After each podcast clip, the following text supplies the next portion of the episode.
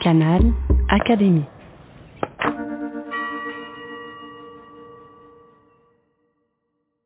Je m'appelle Tom Luc et je travaille en ce moment pour le service France Mémoire, le service des commémorations nationales de l'Institut de France. J'ai découvert Colette en lisant Le blé en herbe que j'avais trouvé dans la bibliothèque de famille de mes, de mes grands-parents un été. Je l'ai lu à un moment où j'avais à peu près le, même âge que le personnage principal, euh, Philippe, et je suis tout de suite tombé assez amoureux du style de Colette qui est très poétique. Puis depuis, je lis à peu près euh, un livre de Colette par an au moins euh, chaque été, et plus quand j'en ai le temps et l'occasion. À mon avis, beaucoup des personnages de Colette permettent de s'identifier en fonction de l'âge qu'on a, de, de, son parcours, de sa personnalité. Quand j'ai commencé à lire Colette, je me sentais assez proche du personnage de Philippe, évidemment, parce qu'on avait le même âge, d'une part, et puis parce que c'est un personnage qui découvre ses propres sentiments, qui sort de l'adolescence progressivement pour euh, devenir euh, peu à peu un adulte. Il a même hâte de devenir un adulte. Il dit j'étouffe, euh, je, crève de n'avoir que 16 ans. C'est un personnage dont je me suis tout de suite senti proche parce qu'il avait peut-être les, mêmes questionnements que moi. Il est à la fois égoïste, à la fois altruiste et il ressemble à peu près à tous les adolescents de son âge, je pense je recommanderais la lecture du blé en herbe quand, euh, quand on est ado. D'une part parce que bah, du coup c'est forcément des thématiques qui s'adressent euh, facilement à des adolescents, mais en plus parce que c'est un ouvrage très poétique avec euh, une forme de lyrisme très douce, très agréable à la lecture. On a toujours une sorte d'impression de, volupté quand on lit Colette, et particulièrement le blé en herbe avec ce paysage marin, le présalé, le vent, les, parfums qui inondent un petit peu le, roman.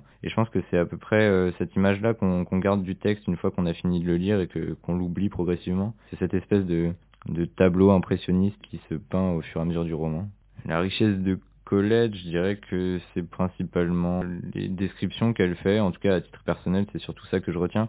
On se plaint parfois qu'elle est peut-être même un petit peu trop descriptive, je, trouve pas, je trouve qu'elle elle réussit à enrober euh, chacun de ses romans d'une sorte d'atmosphère assez particulière. Je pense euh, justement particulièrement au blé en herbe, dans lequel euh, d'un côté on a cette espèce d'évanescence des parfums, du vent, tas d'éléments cités, le sable chaud, les, les yeux de Vinca euh, qui sont décrits comme euh, un ciel pluvieux, tout est très fin, euh, tout est très euh, sensible. Et d'un autre côté, Colette, elle joue sur le rythme, il y a une espèce d'opposition assez marquée avec le moment où le personnage principal rentre chez la personne qu'ils appellent la Dame en Blanc, dans lequel on passe d'un climat d'été, un climat estival, à une pièce fermée, on s'attend presque à voir Salomé sortir d'un placard et entamer une danse des sept voiles. Enfin, il y, y, a quelque chose de tout d'un coup, tout est noir, tout est rouge, tout est parfumé, tout est matelassé, comme si tout d'un coup on rentrait dans une forme de huis clos, puis il ressort de nouveau la lumière. Elle a un usage des, adjectifs notamment et du langage qui fait qu'elle enrobe chaque action d'une foule de sensations euh, très agréables à lire qui, à mon avis, est le plus agréable et le plus touchant chez Colette, c'est ces tableaux très éphémères qui ressemblent à des tableaux impressionnistes créés par petites touches ou des aquarelles, où à la fois les sentiments qui sont traités avec beaucoup de pudeur et en même temps beaucoup, beaucoup de délicatesse euh, se mélangent avec un travail sur l'écriture qui devient toujours très délicat, très lyrique. Je pense que c'est ça qui fait le succès des œuvres de Colette et qui fait que Colette mériterait d'être euh, encore plus lue qu'elle ne l'est aujourd'hui.